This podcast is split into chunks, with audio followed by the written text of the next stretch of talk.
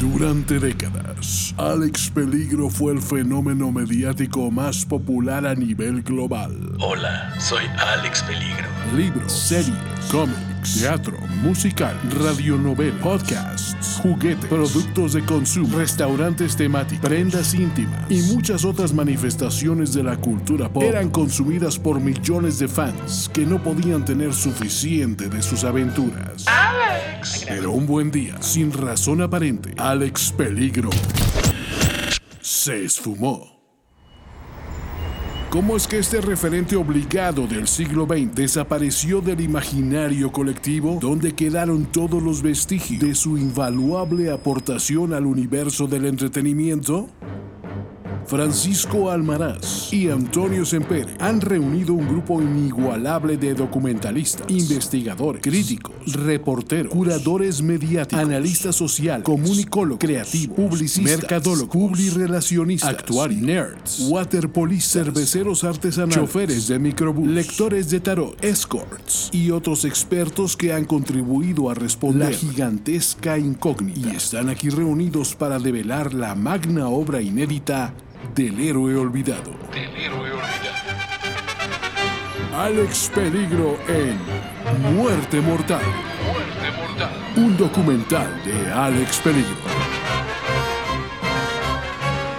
Bienvenidos a Alex Peligro en Muerte Mortal, este documental en podcast que narra todas las vicisitudes, todo el largo camino, largo y sinuoso camino que se logró para hacer de Alex Peligro un household name, un nombre ubicuo en toda la historia de la cultura pop y que de repente desapareció sin dejar rastro. Yo soy Antonio Sempere. Y yo soy Paco Almaraz. Paco, la vez pasada hablamos ya de precisamente de cómo se originó este fenómeno de Alex Peligro, cuáles son sus raíces literarias, cómo de ahí eh, pierde los derechos eh, Lucho de Mucha, el, el autor de estos cuentos cortos y novelas de Alex Peligro, y caen en manos de un productor visionario que dice, esto tenemos que explotarlo a otro nivel. Pero ahora nos inventamos una disyuntiva más interesante todavía. Es decir, ya tenía la propiedad, tenía que explotarla, pero necesitaba conjuntar un equipo y sobre todo encontrar su propia plataforma para difundir sus contenidos. Y ahí es donde realmente nos metimos a fondo porque encontramos una cantidad de información interesantísima. Sí, cierto. me, da gusto que estemos de acuerdo en ese punto, Paco. Este, digo, no, no sé. Tenemos delante de nosotros una disyuntiva que es lo que el productor se tenía que preocupar por entender. ¿Por qué lado irse? Está siempre la sirena atractiva del cine, el séptimo arte, ¿no? Pero la televisión es un medio obviamente masivo que aparte genera una cantidad de vistas tremenda y sobre todo en México en los 80 hay que pensar de que la oferta también era limitadona, ¿no? ¿Tú, tú qué veías en los 80 realmente en televisión? Pues eh, veía, ¿qué, qué veía yo en los ochentas? Eh, yo creo que de producciones nacionales. eh, Muy pocas, yo diría, Muy ¿no? pocas. Creo que alguna telenovela alguna vez. Quizá pero- vivir un poco, Exactamente. Y eran muchas eh, caricaturas japonesas las que nos llevaban. por supuesto. Y películas eh, gringas de los 60, ¿no? Que ya ves que tardan bastante tiempo en llegar a la televisión. Claro. Entonces ya en cine permanencia voluntaria, pues ya podíamos ver Terremoto, eh, podíamos ver este Infierno en la Torre, todas esas Las películas. del Poseidón. Ajá, todas esas feel good movies. Eh, también en algún momento, eh, obviamente, premiaron también todos esos, esos seriales de acción. Viaje al fondo del mar, espías con espuelas, combate, eh, la gente de Cipoll. Yo creo que eso también, todo si te fijas, como que todo va encajando en el producto que terminó siendo Alex Peligro, ¿no? Exactamente. Yo creo que la gente Cipoll marcó un. Eh, le, le hizo que al productor, este, a este visionario, se le encendiera el foco y dijera: Esto tiene, tiene futuro. va por ahí, por ese rumbo, ¿no? O sea, ese clima de guerra fría también, esa constante preocupación porque nos va a cargar patas en el momento que se desencadene la, la guerra nuclear, simplemente por ser vecinos de Estados Unidos y de Cuba, ¿no? Entonces, pues digo, está interesante esta, cuestión, pero pongámoslo en palabras del propio productor de los cereales de Alex Peligro y todos los productos de Alex Peligro, para entender un poquito más de su mundo y el racional a la hora de conformar lo que él llamó el peligro correcto. El equipo detrás de Alex Peligro. Anónimo 1, productor de Alex Peligro. Ya, ya con la propiedad intelectual eh, de Alex Peligro en las manos, tenía que decidir cuál era el medio más adecuado para, para darle mayor difusión a estos proyectos. Obviamente, eh, pensé inmediato en cine y en televisión, pero no tenía ningún contacto. Bueno, sí tenía algunos contactos, pero esos contactos eh, había quedado mal con ellos en algunas ocasiones. Por cuestiones carnales, básicamente. Eh, pensé en radio, en radio también quise entrar, pero, pero resulta que era un medio muy cerrado en aquella época porque todos estaban enfocados a, formatos musicales. Entonces, cuando yo llegué a venderles la idea de difundir el, personajazo que es Alex Peligro, me dijeron, inmediatamente me dijeron, a ver, pues eh, échanos el disco. Eh, necesitamos este, 12, 12, canciones por disco, vamos a promocionar una. Y dije, ahí tuve que tomar la decisión si convertir a Alex Peligro en una figura de la música o, o, o abrazar la idea del, del, escritor original de convertirlo en un héroe para todos.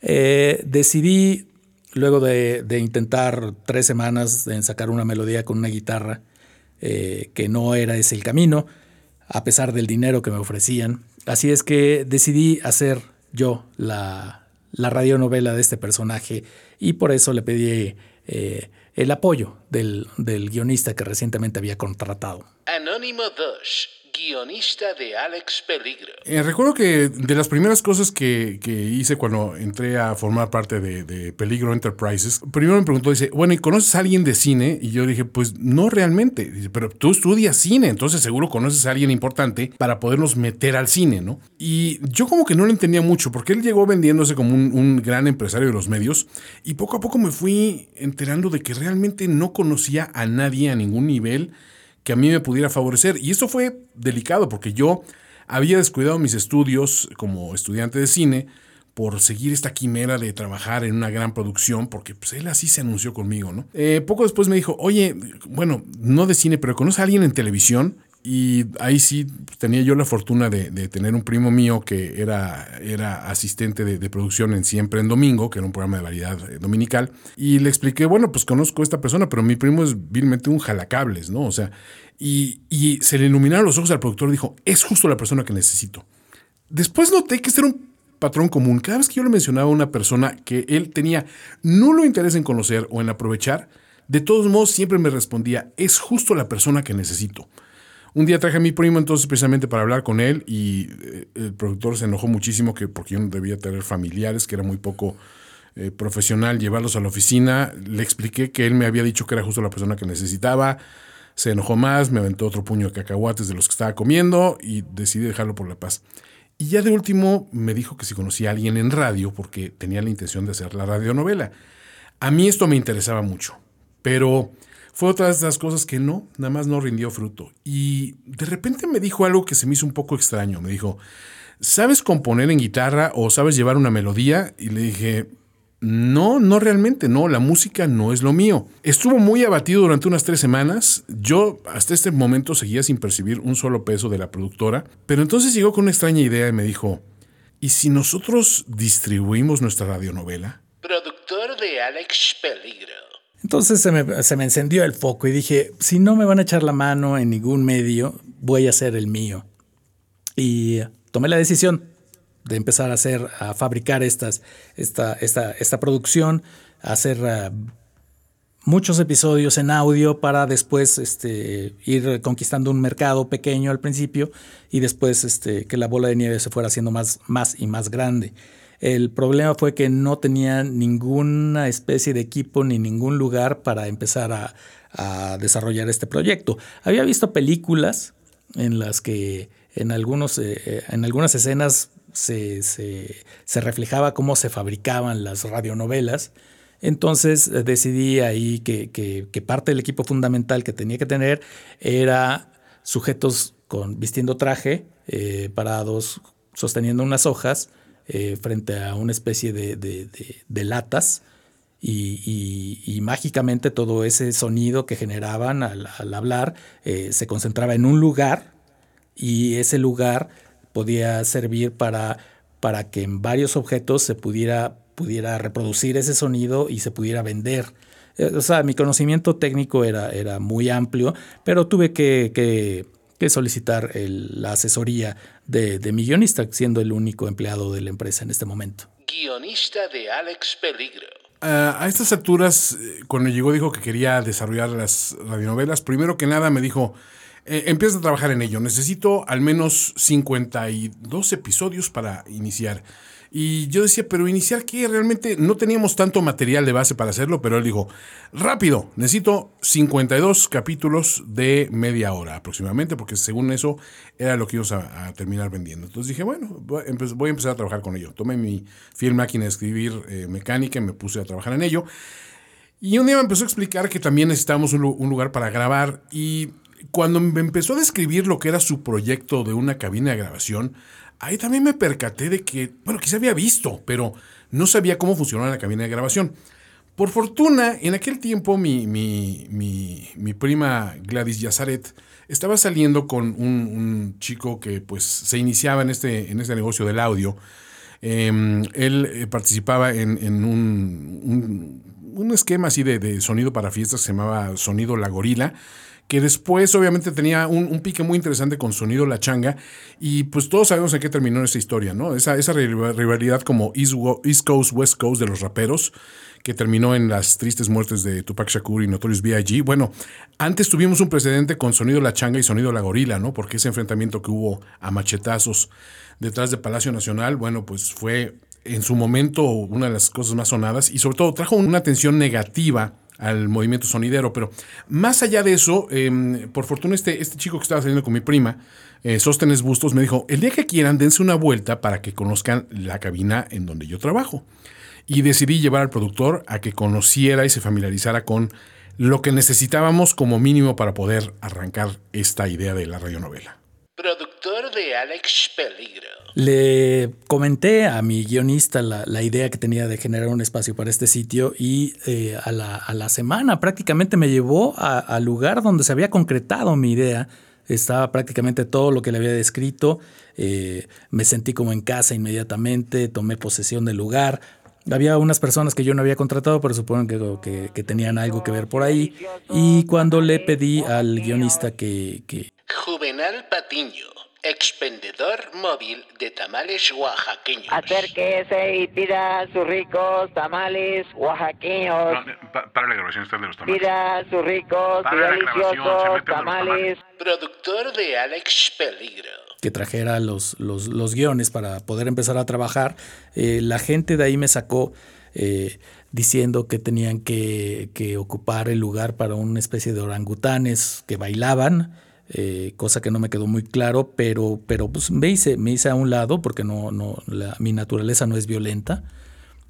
Y los dejé ahí, me salí con el guionista, empezamos a ver los guiones y, y sí, el, el, muchacho había generado 52 guiones, 42 de los cuales eran copias del primero, pero ya teníamos eh, este, material para empezar a negociar, empezar a contratar el talento necesario para, para hacer estas, estas producciones. Ahora ya teníamos el lugar, ya teníamos eh, la historia que queríamos contar, pero no teníamos la gente, ni, ni, ni la forma en que íbamos a comenzar a distribuir esto. Se me ocurrió alguna vez eh, empezarla a distribuir eh, ubicando unas bocinas en una camioneta y ir contando la historia de Alex Peligro a lo largo de la ciudad.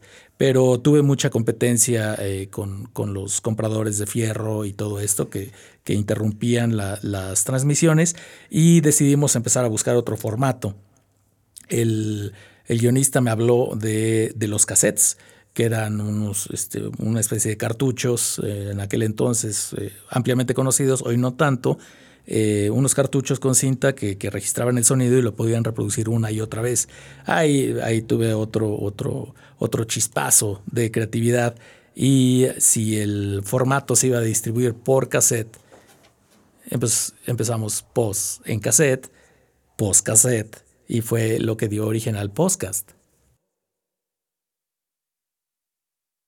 Eh, él estaba muy entusiasmado en lo de los cassettes, sobre todo me acuerdo que se divertía muchísimo cuando, cuando mm, eh, dijo, y es que para rebobinarlo hay que tener nada más un lápiz y, ponía el lápiz y le daba vueltas al cassette rápidamente y decía que este era el método. Yo le decía, no, eso es para no desgastar las cabezas o cuando uno tiene una, una avería y esto. Y él insistía que no, que lo tradicional era darle vueltas al, al cassette físicamente como remedio, porque eso lo mantenía entretenido horas y horas. Él podía pasarse horas y horas rebobinando cassettes, era, era muy gracioso. Había un cierto candor infantil en su actitud. Y en un principio como que pensamos que podía salir muy bien. Empezamos haciendo un, diseño de audio que era pues pensar en cortinillas, en efectos, en entradas y salidas. Y al principio Sostenes estaba muy presto a ayudarnos, ¿no? Eh, luego también descubrí que el productor lo que quería hacer tiempo porque decía que le entusiasmaba ver mucho el espectáculo de unos simios bailando. Yo no sabía a qué se refería hasta que vi que también no entendía que esto de sonido la, sonido la gorila era un nombre. Él pensaba que realmente había gorilas que iban al estudio recurrentemente, ¿no? Y varias veces preguntaba, ¿dónde están los gorilas? Un día me dijo, hoy traje más cacahuates para los, para los changos. Otro día llegó con una penca de plátanos. Él tenía una ilusión realmente de conocer estos animales hasta que le expliqué una y otra vez de que no era propiamente un espacio donde se grabara gorilas. Pero ese era el menor de nuestros problemas. Cuando ya estábamos listos para arrancar y hacer nuestros primeros castings, para encontrar al, talento de voz, eh, llegó el dueño del estudio y básicamente le dijo a, a Sóstenes, bueno, muy bien que los clientes estén aquí, pero tienen que dar el anticipo. Y ahí descubrí que realmente teníamos un problema de flujo de capital muy, muy grave. Simplemente no había dinero para pagar un estudio. Y vamos a tener que encontrar la solución de hacer un estudio propio. Aparentemente la gente del, del, estudio en que empezamos a trabajar eh, pues era, era farsante, era, era falsa, eh, vendía ideas que no comulgaban con nuestra propia visión. Eh, me, me, empecé a sospechar cuando no había ningún simio bailando en el sonido gorila, la gorila o la changa, no me acuerdo cómo era. Y después llegó un, un, una especie de gorila lampiño a pedirnos dinero, dinero para poder concretar un sueño. Ustedes saben cuán insultante es eso, así es que tomamos los guiones y pues únicamente que eh, quise agarrar dos micrófonos, pero me alcanzaron en la salida y solo pudimos sacar los guiones. Y decidimos eh, entonces hacer nuestro propio estudio de grabación. Ya teníamos el conocimiento suficiente como para, para arrancar uno. Así es que conseguí eh, que, que, una tía que tenía un, una, una como cabinita para guardar este, herramientas en su jardín, nos desalojara de herramientas de jardín. Las herramientas después las vendí para poder comprar algo de equipo y ahí nos instalamos por primera vez. El guionista me dijo que teníamos que acondicionar las paredes del estudio, entonces se me ocurrió poner cartones de huevo en todas las paredes él me dijo que fue una gran idea y estaba sumamente emocionado con ello eh, por, por, cuestiones técnicas de sonido y eco y todo eso. Yo lo había hecho nada más por razones estéticas, pero nunca, nunca tuve corazón para decirle que, que no lo había hecho por, por, la calidad del sonido. Empezamos ahí a hacer pruebas, eh, descubrimos que, que el sonido no salía de la cabina y eso, y eso dio espacio para horas y horas de, sano divertimento ahí adentro sin que nadie se enterara. Eh, de lo que ahí ocurría y ah, trabajamos un poquito más de tiempo para conseguir corriente eléctrica y el equipo, pero definitivamente fue un buen primer paso. Hicimos muchas pruebas de audio con este, este sonido y realmente les voy a ser honestos, quizá dentro de todo lo que he tenido que hacer para, para echar a andar este proyecto de Alex Peligro, en aquel entonces creo que lo más pesado fue conseguir todos los cartones de huevo necesarios para forrar aquella aquel, aquel, cobertizo que nos habían facilitado ahí en el fondo del jardín de la casa de una, de una pariente de este, de este señor. Y eh, esencialmente teníamos que juntar todos los cartones de huevo que pudiéramos eh, obtener de nuestras casas. Me acuerdo que a, Sóstenes le dijo, este, Sóstenes, tú que vas muy seguido al gimnasio, sabes que tienes que comer mucho proteína, eh, albúmina de huevo. Entonces come huevo en todas las comidas. Si pueden ser tres o cuatro o cinco, creo que es mejor. En aquel tiempo, bueno, lo veíamos como un consejo sensato, ¿no? Este, hoy, que sabemos que, que Sóstenes perdió la vida trágicamente a los 32 años debido a, un altísimo colesterol, pues vemos que quizá no fue la mejor idea el, comer, desayunar y cenar huevos y aparte usar un par de colaciones a lo largo del día consistentes en tres huevos duros cada uno, ¿no? Entonces, pues digo, la verdad es que dicen que el, mirar hacia atrás siempre tiene uno la visión perfecta, pero en aquel tiempo éramos jóvenes, queríamos experimentar, ¿no? Y pues experimentar con una sustancia tan inocua como el huevo se nos hizo fácil, ¿no? Cuando eres joven te prestas esas cosas, ¿no?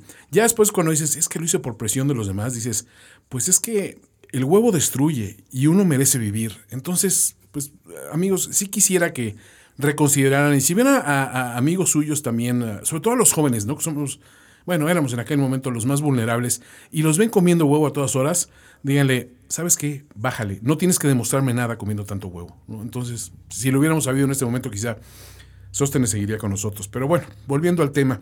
Eh, teníamos el aislamiento de la cabina ya después de forrarla de tanto cascarón de huevo. Entonces, eh, nuestro productor realmente se entretenía mucho haciendo concursos de a ver quién gritaba más fuerte y, que, y, y ver si salía el audio, ¿no? Entonces nos encerrábamos y gritábamos frases como, eh, o sea, fuego, ¿no? O auxilio, o me están violando, cosas que, digo, uno, uno dice recurrentemente pues, para pasar el, rato entre amigos, ¿no? Eso relajó mucho la situación. Dejamos de ver al, productor como esa, esa figura tiránica que nos aventaba cacahuates cada que se enojaba y lo humanizó mucho ante nuestros ojos. Pero teníamos un problema, definitivamente. No teníamos más allá que un cobertizo cubierto de cascarones de huevo y nos faltaba material de audio, ¿no?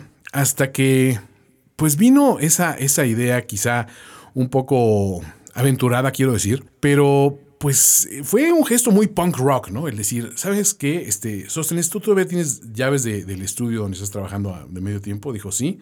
Y decidimos adentrarnos y hacer, pues, nuestros, apropiarnos de algunas de las piezas de equipo que había en ese, en esa, en ese estudio de grabación.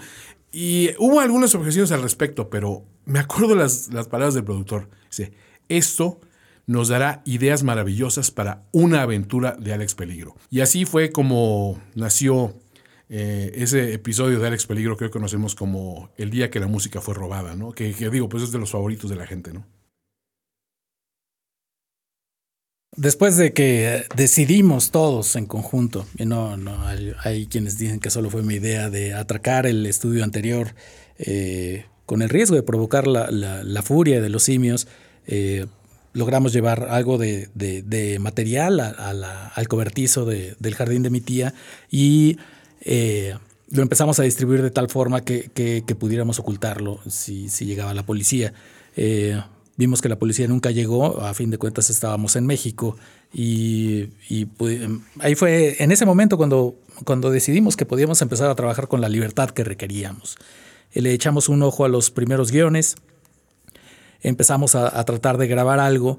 Eh, ahí fue cuando decidimos eh, que teníamos que realizar una segunda incursión a los estudios eh, de los orangutanes porque no olvidamos traer micrófonos y nos estábamos quedando sin voz al tratar de grabar algo en esa, en esa, en esa consola sin, sin usar micrófonos. Regresamos al, al estudio anterior, obtuvimos lo que necesitábamos vi, vi este, dos cuadros que me llamaron la atención, que ya están, ah, mire, son precisamente estos que puede usted ver colocados aquí en la pared, y eh, pues son un, recuerdo muy dulce de, aquellos tiempos que dieron origen a bastantes, a bastantes historias, una muy conocida de Alex Peligro y otra que es un poquito más oscura en la de Alex Peligro y el carrete abierto. Ese es este es uno de los grandes recuerdos de ese momento. Pues así fue como empezó lo, lo, que hoy es una leyenda, porque nos dio la oportunidad de empezar a grabar el primer cassette con la primera aventura de Alex, que empezó a ser distribuido en las calles y generó tal, tal, tal ruido que, muchos vecinos empezaron a, a pedir que bajáramos el volumen de nuestro carrito de ventas las ventas, este, obviamente al principio fueron, fueron muy, muy pocas, pero poco a poco se fue corriendo la voz y Alex alcanzó el lugar en el, en el imaginario de la gente que merecía, ¿no? Eh, uno de los primeros lugares, un, héroe popular, un héroe nacional y un héroe que definitivamente había llegado para quedarse. Al grito de lleve el porcaset de Alex Peligro, lleve el porcaset de Alex Peligro, este, pues empezamos a, vender este producto. Que bueno, eh, como ustedes saben, más adelante vamos a, hablar precisamente eh, de, cómo fue la elección afortunada de, de Teddy Fierro como, como la voz de Alex Peligro, ¿no? Y es una historia muy curiosa porque ocurrió el mismo día que nos, nos metimos por segunda vez al estudio a robarnos los micrófonos y él estaba ahí, ¿no? O sea, él, él trabajaba ahí como correveidile, intendente y muchas cosas, pero eh, fue un descubrimiento de esos como fortuitos, ¿no? Y sin embargo, bueno, dejaré que el productor lo platique en el próximo episodio, pero sí fue, fue realmente lo que cambió todo el destino de esta operación.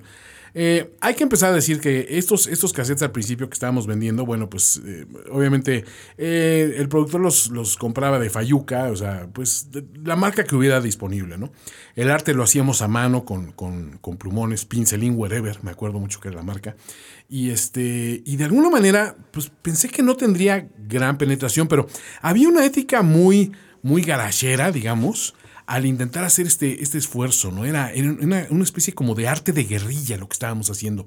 Esa distribución clandestina, el llevar todo en la, en la cajuela de un auto o en un carrito, de, de en el, famoso, el famoso convertible que le decía el, productor, ¿no? Porque era, eh, era un carrito de, de tamales que, que, en las noches vendía camotes, pero a mediodía, o sea, entre el Inter, a veces unos días era para hot dogs y otro día eh, era para distribuir los cassettes, ¿no? Los, los cassettes de Alex Peligro empezó a, a, convertirse en un objeto de culto. Y la gente, sobre todo eh, afuera de las, de las, escuelas, de las prepas, de las universidades, se acercaban mucho a, preguntarnos si ya había una nueva aventura de Alex Peligro. Y contra todos los pronósticos, los cassettes empezaron a rendir dinero.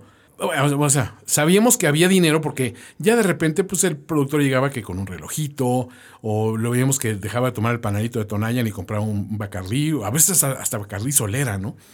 Y me acuerdo que hacíamos mucho eso, le quitaba la medallita al Bacardí Solera y nos la ponía a nosotros si habíamos hecho algo bien ese día, ¿no? A Sóstenes o a mí. Eh, y de repente vimos que sí, se vendía, ¿no? O sea, porque, digo, todavía no nos podía pagar porque él decía que estaba muy apretado de gastos, pero el dinero empezó a fluir. Y ahí empezamos a, a ver, esto quizá tiene un gran futuro. Pues eh, les contaba que, que, los cassettes empezaron a vender y fue en, en cuestión de semanas cuando dejé de, de, ponerles en la etiqueta por un lado el duelo eh, Napoleón. Eh, Diego Verdaguer para que se vendieran y ya nada más usaba el de Alex Peligro que estaba en el lado B. La gente, sin embargo, dejó de, de pensar en, en, estos cantantes y empezó a pensar únicamente en Alex Peligro. Eh, cosa que me, nos evitó una demanda, ¿no? Porque había puesto al guionista como responsable de algunas cosas en caso de que hubiera responsabilidades legales y eso lo salvó. Él no lo sabe, pero me debe, me debe muchas, me debe de su libertad en primera. Ya que se empezaron a, vender más los cassettes, ya, ya pude eh, echar mano de, material eh, americano, porque los cassettes que usaba eran, eran chinos y, y yo creo que eso es fue parte del éxito porque solo duraban eh, tres, tres, puestas. O sea, lo podías escuchar tres ocasiones y era como misión imposible porque se, se, desvanecía la cinta echando humo, echando a perder los aparatos y todo eso. Y ya, ya cuando conseguí material decente, ya la gente estaba mucho más confiada en comprarlo y se empezó a correr la voz. Eh, el dinero empezó a fluir, no, no, no de manera generosa como, como algunas personas lo quieren ver, pero lo suficiente como para mantener el, el, la operación andando.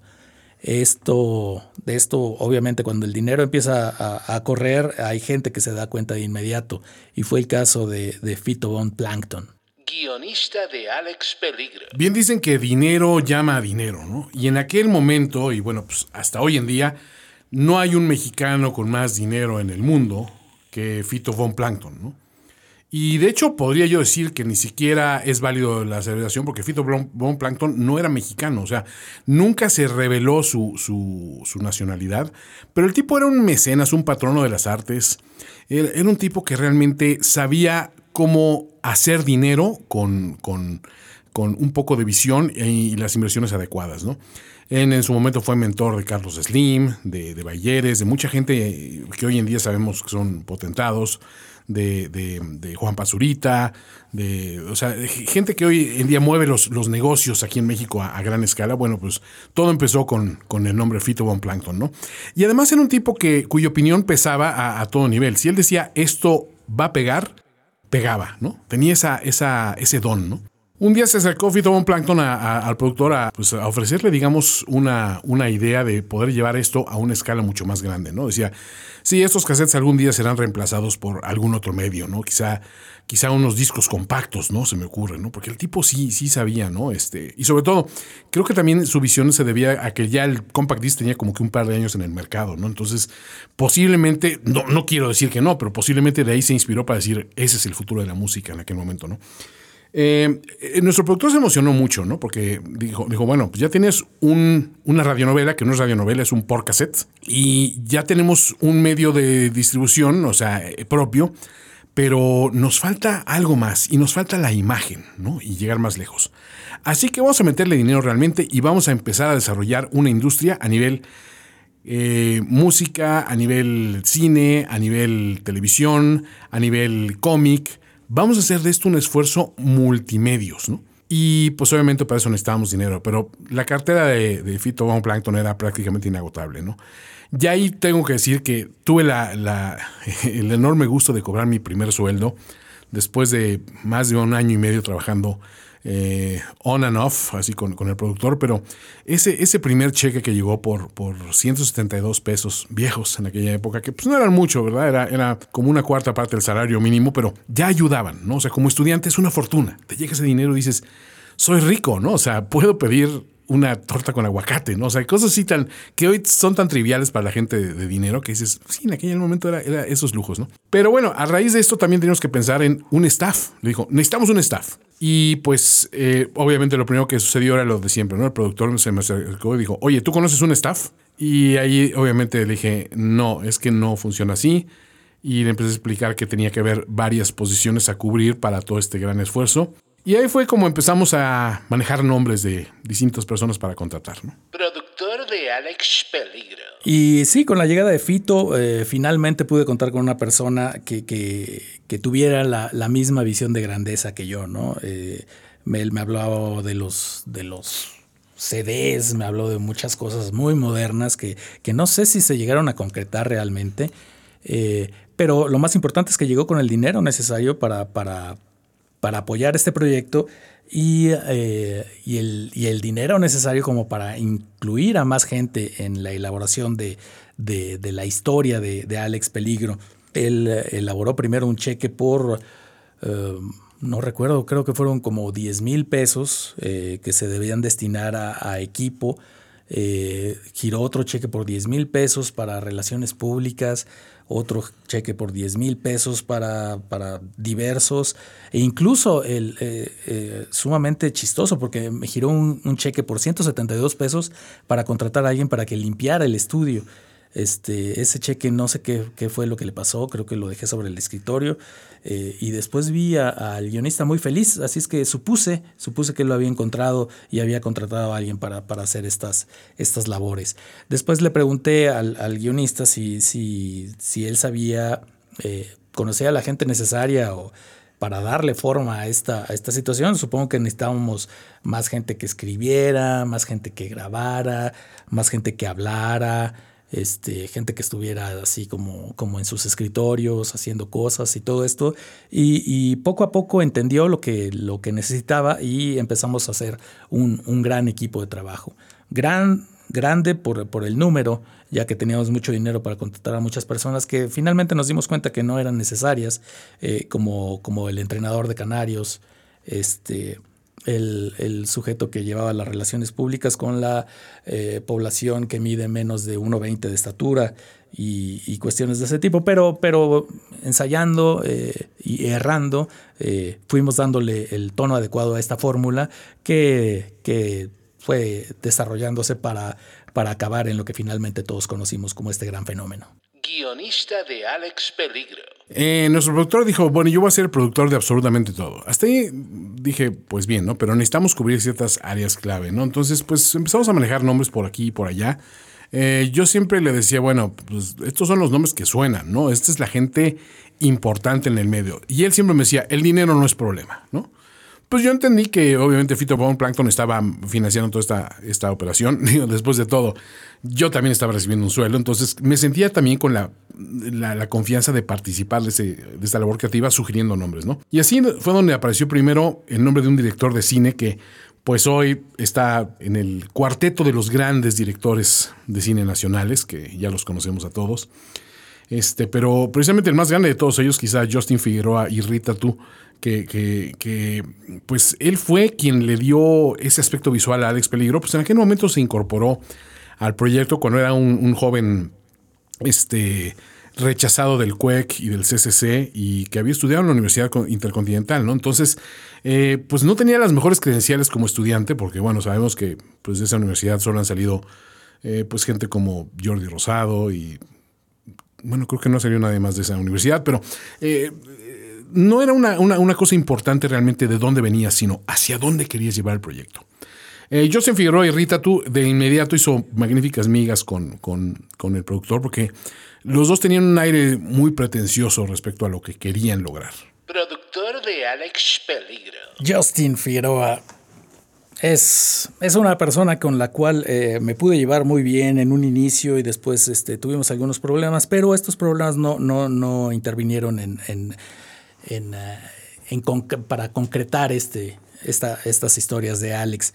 Él quería hacer algo más, este, más oscuro, más, más pretencioso, más, este, eh, más, más como para competir en festivales o cosas así, eh, con escenas larguísimas de, de- de prostitutas sin una pierna tomando el sol en una calle horrible. Y le dije que no va por ahí, le, le pedí que, que invocara a su niño, a su niño interior para, para poder llevar a cabo estas ideas y que proyectara en la pantalla las, las aventuras que todos queríamos ver desde chamacos, ¿no? Aventuras, aventuras como las de, eh, no sé, como José López Portillo empezó a pensar en, en ser presidente, o aventuras como, como Diego Fernández de Ceballos eh, saliendo emocionado de la universidad para presentar su primer caso. Cosas, cosas de esas que nos atraen a todos desde un inicio. Y él eh, encontró un, un- lenguaje adecuado para llevar a cabo y, afortunadamente eh, las, las primeras producciones, los primeros tratamientos de los guiones nos gustaron mucho, le gustaron mucho a Fito, que era lo que importaba, y, pudimos presentar un proyecto listo, listo para salir a la pantalla grande. eh, cosa que nos emocionaba muchísimos. Y a los guionistas, bueno, al guionista eh, sí, sí lo puso en aprietos un, un momento porque habíamos cambiado toda, toda la concepción que había hecho en sus primeros tratamientos. Guionista de Alex Peligro. Hubo una junta muy determinante, digamos, para el futuro del proyecto y fue cuando, pues, eh, obviamente Justin Figueroa y Rita tú llegó con su idea de lo que debía ser el personaje. El productor llegó con su idea que involucraba a, a gente del panorama político mexicano por alguna extraña razón. Eh, yo llegué con mi idea que era pues apegarnos como que a un, a un nuevo modelo de héroe, ¿no? Una, una nacionalización de este héroe que había salido de la pluma de Lucho de Mucha, ¿no? Eh, y me acuerdo que llegó Fito Von Plankton y dijo, señores, los voy a poner de una manera sencilla. Balazos, chichis y Rambo, ¿no? Él a todos los héroes de los 80 les decía Rambo, ¿no? Chuck Norris era Rambo, Schwarzenegger, Rambo. Eh, obviamente Rambo era Rambo, ¿no? Eh, Mario Fernando Armada, Rambo 1 y Rambo 2. Este, todos eran Rambos a final de cuentas. Pero él tenía una fórmula muy clara de lo que quería. Decía que no quería ganar ninguna clase de premio, que solo quería que su dinero llamara dinero. Eh, alguien levantó la mano para, para, para poner una objeción al respecto, me parece que fue Sóstenes. Eh, dicen que la bofetada que le dio el Fito Von Plankton a Sóstenes en aquella época, eh, por contradecirlo, todavía resuena en las paredes de- de- del viejo estudio, ¿no? Que te acercas y haces un silencio y todavía se escucha el terrible que le dio, ¿no? Pero ahí descubrimos que pues, la voz de Fito era la última palabra en, cuanto a lo que queríamos. Pero de alguna manera su fórmula se apegaba mucho a lo que necesitaba hacer el, el productor, ¿no? Él tenía, él conectaba con esta clase de material por alguna, alguna razón. Y bueno, pues ahí ya con esta visión clara empezamos a desarrollar el proyecto en grande, ¿no? Y a contratar, pues ya no, solo al director, empezó a llegar un montón de gente por todas partes. Llegó Agamenón Fortuño, el editor, que obviamente pues venía de, de- de editar revistas, pero dijo, pues de editar revistas a editar películas y a editar tele y a editar cine y esto, pues no debe haber una gran diferencia. Y se notaba, ¿no? Porque alguna vez alguien decía, es que este tipo parece que editó con un corta uñas, ¿no? Y imagino que pues es una de tantas herramientas de edición que se utilizan, ¿no? Eh, también este, se contrató a, un chef personal para la producción, a Ettore Fettuccini, famoso por, por el platillo que lleva su nombre, el famoso filete a la Ettore. Este, y por ahí también estaba este, pues, una escenógrafa talentosísima, Aitana Humboldt Lechuga, em, que también tuvo sus amoríos en- con algunas personas de, de la producción, cuyo nombre no puedo revelar, pero eh, digamos que ella pues me hizo hombre de alguna manera, ¿no? En su momento y le estaré siempre agradecido por eso. Y todavía guardo su foto aquí en la cartera, como pueden ver. Este, eh, aquí, bueno, no estaba tan visca, pero, pero, pero la gente, la gente joven se enamora fácilmente, ¿no? Eh, recuerdo también a Lila Síndrome, que era, era, era, era una mujer este, pues muy talentosa para, para el vestuario, con una voz privilegiada también. De, hizo, hizo algunos de los doblajes en algún momento para de voces femeninas cuando nos faltaba.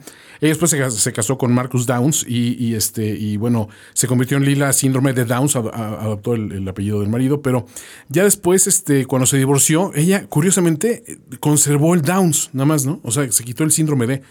Entonces, pues hoy Leila Downs, no sé qué haya sido de ella, sinceramente, no sé si, si sigue activa en los medios, pero pues en aquel momento, o sea, como asistente de vestuario y, de- y- y después como, como costurera de la, de la producción era muy interesante, ¿no? Y bueno, pues qué les puedo decir de nuestro compositor, el autor de todas las piezas musicales emblemáticas, y así como ustedes escuchan el ta ta ta ta ta ta y dicen Indiana Jones o el eh, ta ta ta ta ta ta tan, tan, y dicen Star Wars, pues uno escucha este los, los acordes familiares del tema de Alex Peligro y uno dice Magnus Chiquito. Productor de Alex Peligro. Definitivamente el, el equipo que logramos reunir fue impresionante. eh, las, las relaciones entre todos fueron muy buenas, profesionales siempre. eh, incluso nos damos tiempo para, para socializar. Ah, recuerdo que realizamos algunas apuestas, una, una muy, muy sonada con Aitana, que, que si perdía tenía, tenía que tener relaciones con, con- con la persona que, que más asco les diera a todos. Esa, estuvo muy chistosa. Y, y- y todas estas dinámicas sirvieron para, para- para generar un equipo bastante, bastante sólido que logró llevar a cabo la, la visión que mi visión que afortunadamente este Fito eh, tuvo una, una forma eh, muy contundente de, de hacer clara al resto del equipo. El primero que, que le, quede- que le quedó clarísimo fue al, al Chimuelo Sóstenes. Este, después de un episodio que no voy a contar ahorita porque pues, es, es bastante humillante, pero, pero fue sonoro, fue sonoro. Empezamos entonces a hacer los preparativos para la primera película. Eh, llegó el día de filmar la primera escena y nos dimos cuenta que no teníamos actores. Entonces tuvimos que regresar a casa eh, a preparar ese, aspecto de la producción que por alguna razón se nos había escapado. Ya teníamos todo lo técnico y faltaba eh, lo, lo que algunos dicen es lo más esencial en el cine, que son las estrellas que van a, van a figurar en la pantalla. Y hasta aquí llegan los relatos de, de esta, esta instalación en este episodio de Alex Peligro, en eh, este capítulo que hemos denominado El Peligro Correcto, que también se deriva de una de tantas historias de Alex Peligro. Y Paco, no sé si, si, si estarás de acuerdo conmigo de que es apasionante ver todo lo que se tiene que dar para que, para que ocurra un fenómeno como el que vimos. Es, es apasionante ver cómo se está dando esta historia, ver eh, todos los aspectos que le dieron forma. Eh, eh, no sé si llama la atención también que ah, eh, sucede como cuando ves ahora un episodio de Band of Brothers, por ejemplo, o de, o de The Breakfast Club, y, y ves todos esos nombres de, de jóvenes actores que después se convirtieron en grandes figuras, ¿no? Grandes luminarias, ¿no? Y, y- y ver a nombres como, como bueno, el, el desaparecido Sóstenes Bustos, que dices, ¿hasta dónde hubiera llegado si la combinación de, de- de un eh, este, elevado colesterol con la cuestión de que ya no podía masticar alimentos sólidos y seguía comiendo ahora más huevo que antes, ¿hasta dónde lo, lo hubiera llegado si no hubiera sido así? Pero estaba destinado a brillar, ¿no? Eh, esta chica Lila Downs, que bueno, quién sabe qué fue de ella, pero pues de alguna manera se funcionó ahí. Este, mm, pero nombres como Magnus Chiquito, ¿no? Y, y decir, este, pues duele por, por, por el chiquito, eh, eh, o sea, eh, el, el ver que no haya, no haya obtenido el, el- el Oscar que tanto, que tanto necesitaba. Esas ¿no? son las maldiciones, ¿no? Haber nacido en la época, ser un genio en la época de otro genio, ¿no? O sea, Magnus no tenía, no tenía forma este, de hacerle sombra a, John Williams o, o de este tipo de compositores, pero, pero el talento lo tenía. Sí, y, y el apellido, bueno, pues obviamente pesa mucho, ¿no? Y, y- y, pues chiquito, pues, o sea, dame un apellido más, más, más, eh, más reconocible en ese sentido, pues difícilmente, ¿no? O sea, pero el que tenga ese conocimiento de las masas y que nadie lo, lo ubica por los premios obtenidos y por haber convivido en épocas de otros grandes, pues siempre será complicado, ¿no? Es lo que decían, eh, si saliera y no hubiera vivido con Mozart, pues quién sabe cuántos, cuánto reconocimiento hubiera tenido en su época. Pero bueno, Creo que ahí debemos dejar este episodio, Paco, y nada más adelantarles que el próximo pues viene una revelación impresionante, ¿no? Que es el origen de Alex Peligro, ya el actor de voz que le, prestó obviamente todo ese carácter y todo lo que conocemos del personaje Alex Peligro en toda la extensión de la palabra. Solo hay una forma de, de conocer a fondo eh, a la persona que pudo haber eh, dado eh, la voz a, este- a un personaje de estas dimensiones y eso es con una entrevista directamente con él, que, que es una gran, gran, gran sorpresa y gran regalo para nosotros y esperamos que disfruten en el siguiente episodio.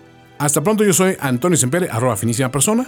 Y yo soy Paco Almaraz, arroba doctor Netas. Hasta la próxima. Nos vemos muy pronto para descubrir nuevas y escandalosas revelaciones sobre el misterioso universo de Alex Peligro. Soy Alex Peligro. Conducción. Antonio Semper Antonio Semper. y Francisco Almaraz. Francisco Almaraz. Una producción de finísimos podcasts con licencia de Alex Peligro Multimedia International. En presentación exclusiva para Audible. Productor ejecutivo, Manny Miravete.